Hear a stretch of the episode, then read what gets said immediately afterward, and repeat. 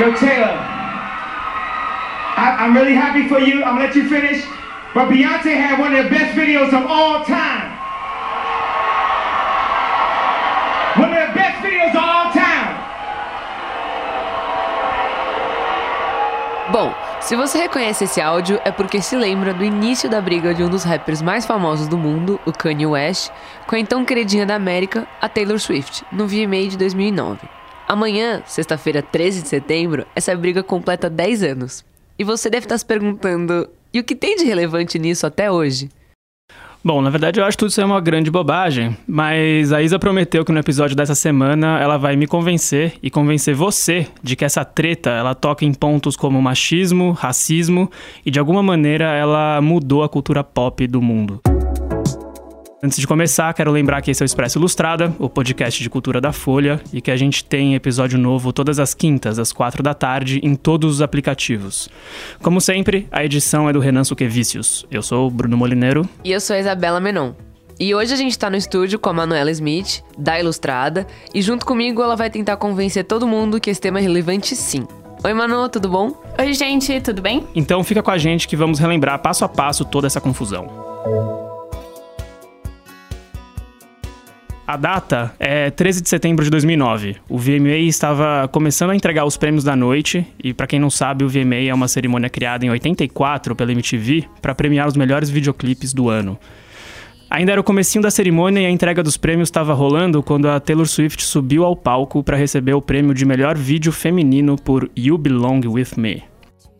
É, na época ela tinha só 19 anos, ela tava usando um vestido branco, cintilante, e começou o discurso agradecendo o troféu quando do nada surgiu Kanye West no palco. Ele tirou o microfone da mão e disse: Taylor, eu vou deixar você terminar, mas eu queria dizer que a Beyoncé tinha um dos melhores vídeos de toda a história. Aí ele para e repete: um dos melhores vídeos da história. Depois disso, ele faz uma pausa dramática e sai de cena. Manu, você lembra do clipe? Sim, o clipe da Taylor Swift era um dessas, uma dessas histórias clássicas que aparecem em um monte de comédia romântica. Uma menina nerd apaixonada pelo vizinho, um garoto popular que jogava futebol americano e que namorava a líder de torcida mais popular e bonitana da escola. Vamos ouvir um trechinho da música.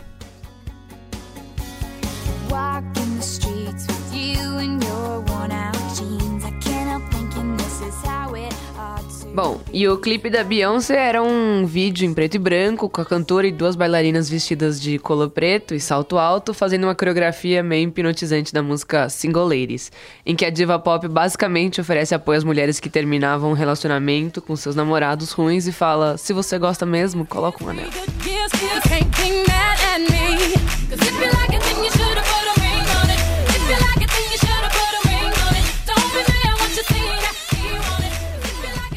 O Kanye, depois ele até entrega o microfone de volta pra Taylor Swift, mas ela fica com uma cara de sem graça no palco, assim, e o tempo que ela tinha pra fazer o discurso acaba se esgotando. Mais tarde, naquela noite, a Beyoncé ganhou um dos prêmios mais importantes, o de melhor vídeo do ano. E na hora de subir no palco, ela também fazer o discurso, ela chamou a Taylor Swift e deu à cantora o direito de terminar o discurso.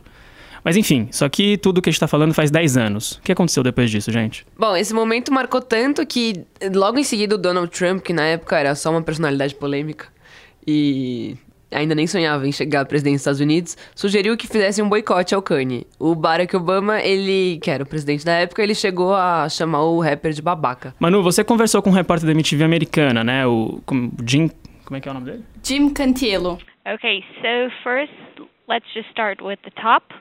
So you were working for MTV at the time. Que tava lá naquela noite. O que, que ele falou de interessante? I mean, with the Video Music Awards, you always expect some kind of. Bom, primeiro ele lembrou que não era a primeira vez que o Kane fazia uma coisa desse tipo.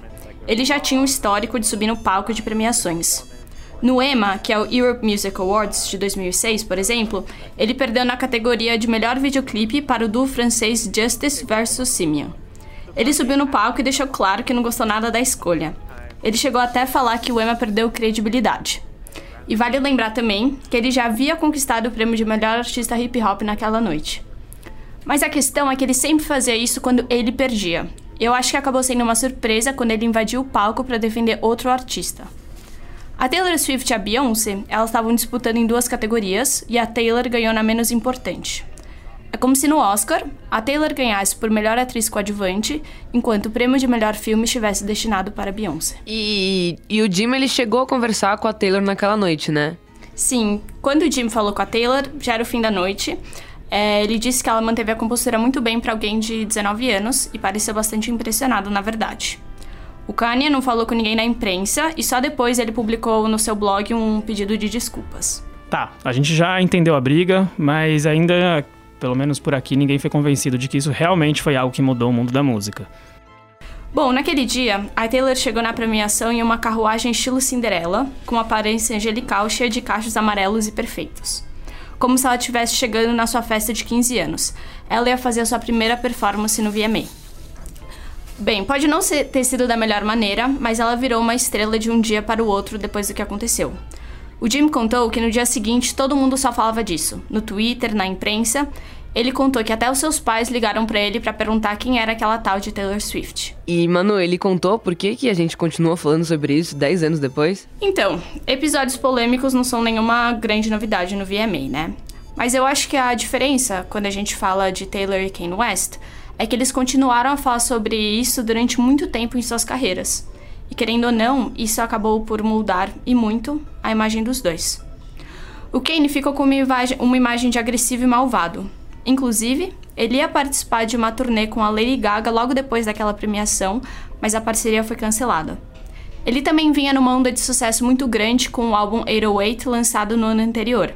Foi um disco bastante pessoal que influenciou vários artistas depois dele e na verdade o Kane estava tentando aproximar o hip hop já da música pop. E no caso da Taylor, ela também acabou usando essa confusão bastante a seu favor, né? Exato, ela. Em 2010 ela escreveu Innocent. E na letra ela diz que perdoa Kanye West. E um dos trechos ela fala: 32 e você ainda tá crescendo, você não é o que você fez, você ainda é inocente.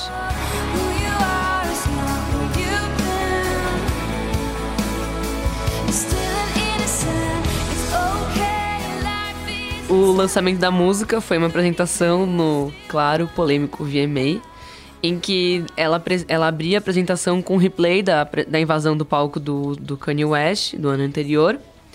E a cena dele foi editada para omitir a fala do West, e no take final foi dado um destaque no rosto da cantora, com uma expressão bem triste, e a apresentação é toda melancólica. É, momentos como esse depois voltaram a aparecer na carreira da Taylor Swift. Fossem músicas em que ela se colocava como uma vítima de um namoro ruim, ou então sendo rejeitada pelo crush. E ela construiu a sua imagem em cima disso, cada fim de namoro era uma música. Ela publicava um novo single e lançava uma espécie de caça às bruxas aos fãs para que eles descobrissem de quem que ela estava falando. O que garantia vendas de discos e cada vez mais lugar na mídia. O álbum foi em 1989, que usou e abusou de referências aos ex-namorados da Taylor. Tudo isso contribuiu para que ela virasse alvo de piadas, mas nada impediu, por exemplo, que esse álbum batesse o do Kendrick Lamar Pimp My Butterfly no Grammy de 2016. E se a Taylor usou esse artifício ao longo da carreira, Kanye foi mais direto. Pouco antes desse Grammy, quando todo mundo achou que a história estava morta, ele lançou a música Famous. I just wanted you to know.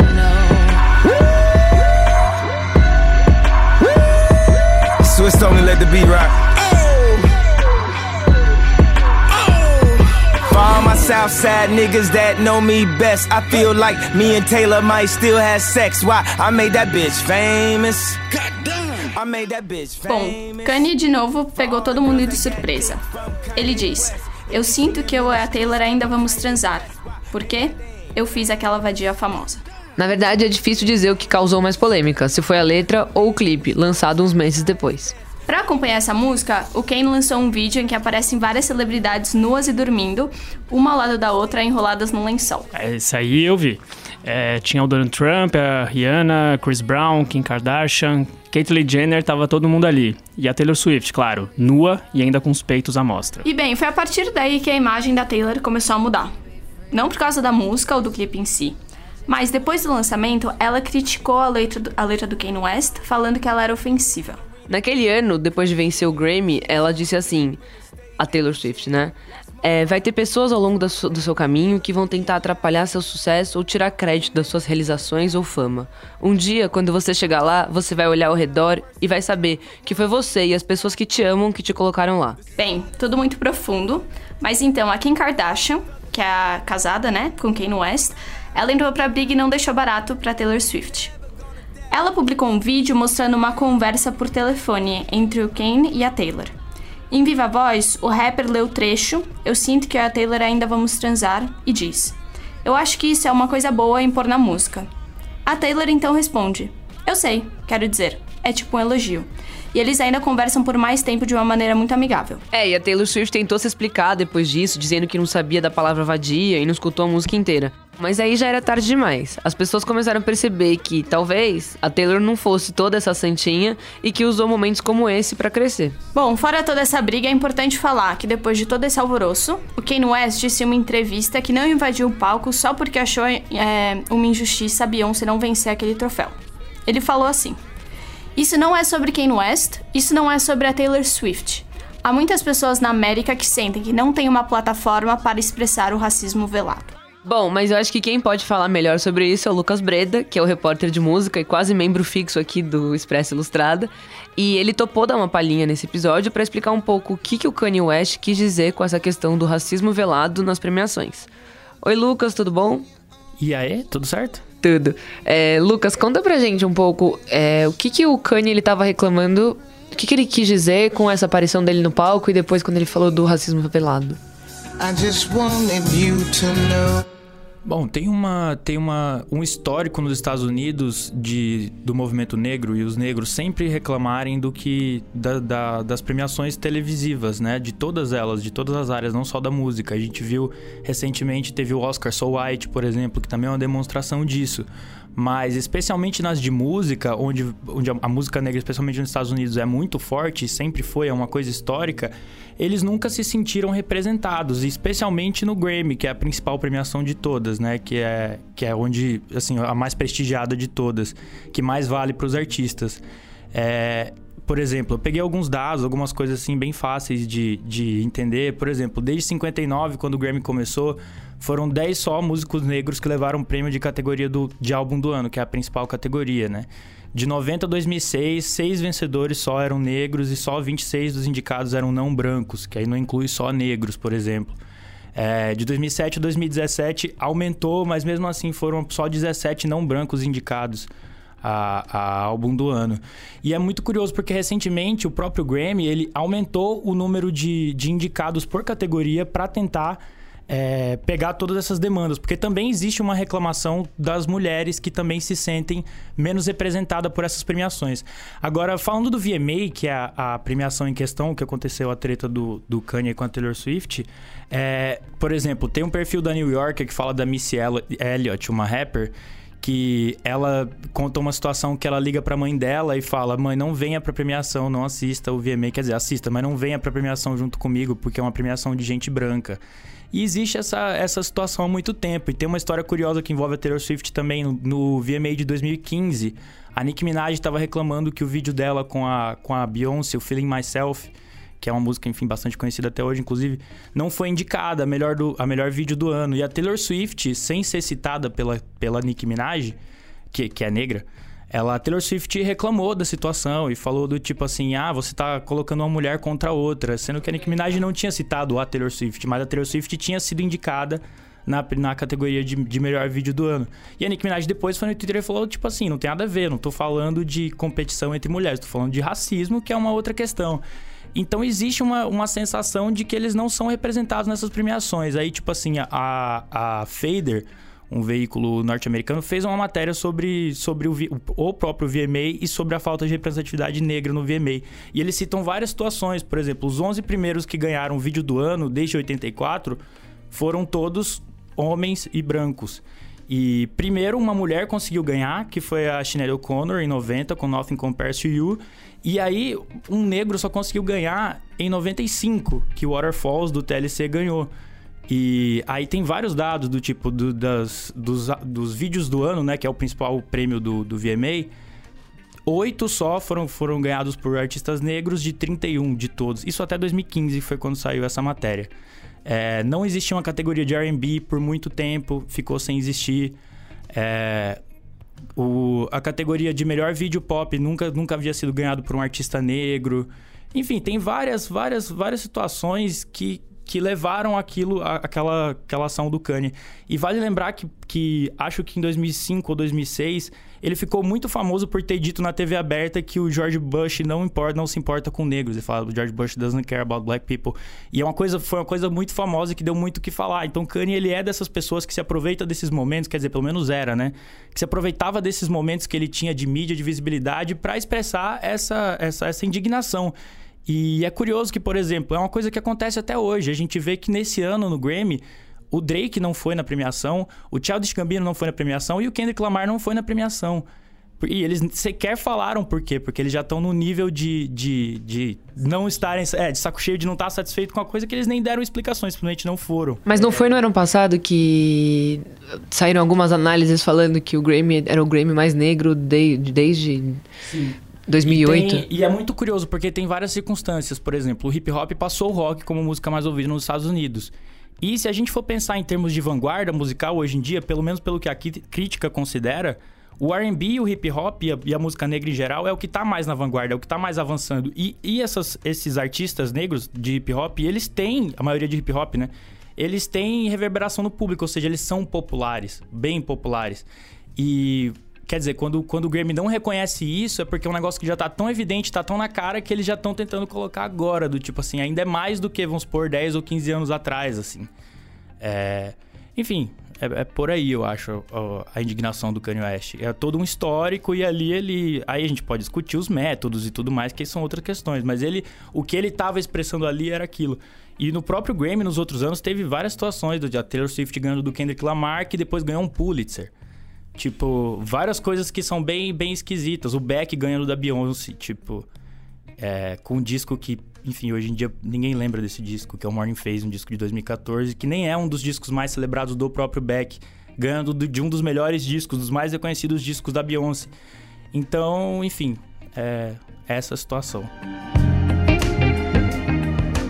Bom, e agora eu vou dar uma de juiz aqui. O Lucas mostrou o lado do Kanye West, que motivou toda essa atitude dele no VMA, mas muitos viram no ato de tirar o microfone das mãos da Taylor Swift uma manifestação de machismo, até de humilhação. Como isso foi recebido do lado da Taylor? Bom, eu conversei com a Patrícia de Almeida Kruger, que ela é doutoranda na área de literatura e outras artes da USP.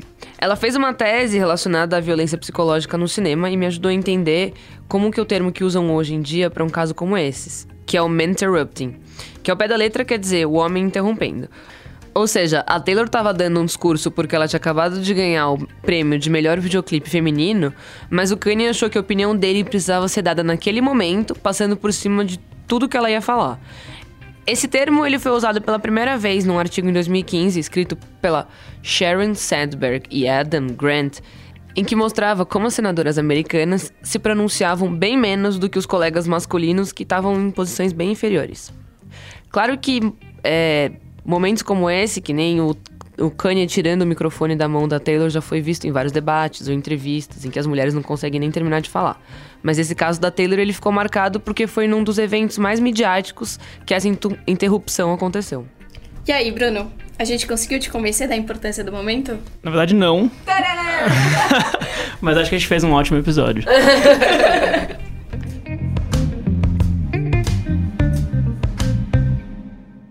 Mas antes de ir embora, as dicas da semana para sua sexta-feira 13.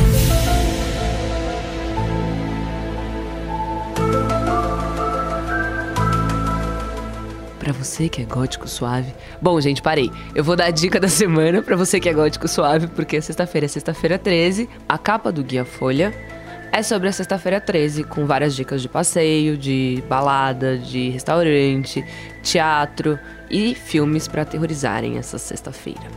A minha dica é o Escape Hotel que ele tem duas unidades, uma em Pinheiros e outra em Moema, aqui em São Paulo, e que nessa sexta-feira eles vão liberar vários vampiros, bruxas e criaturas para poder é, te dar vários sustos. As reservas elas devem ser feitas para os jogos e eles começam a partir das 17 horas.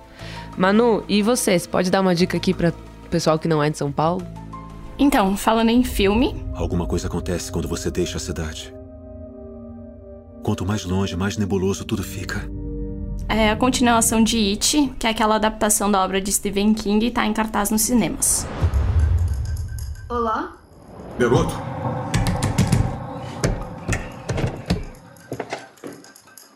Olá? Garoto! Olá! O Palhaço Assassino ele volta 27 anos depois, nessa sequência que é mais violenta e mais pesada que a anterior. Muito obrigada. Valeu. E até semana que vem. Obrigado, Manu. Obrigada a vocês, gente. Obrigada, Manu. E até semana que vem.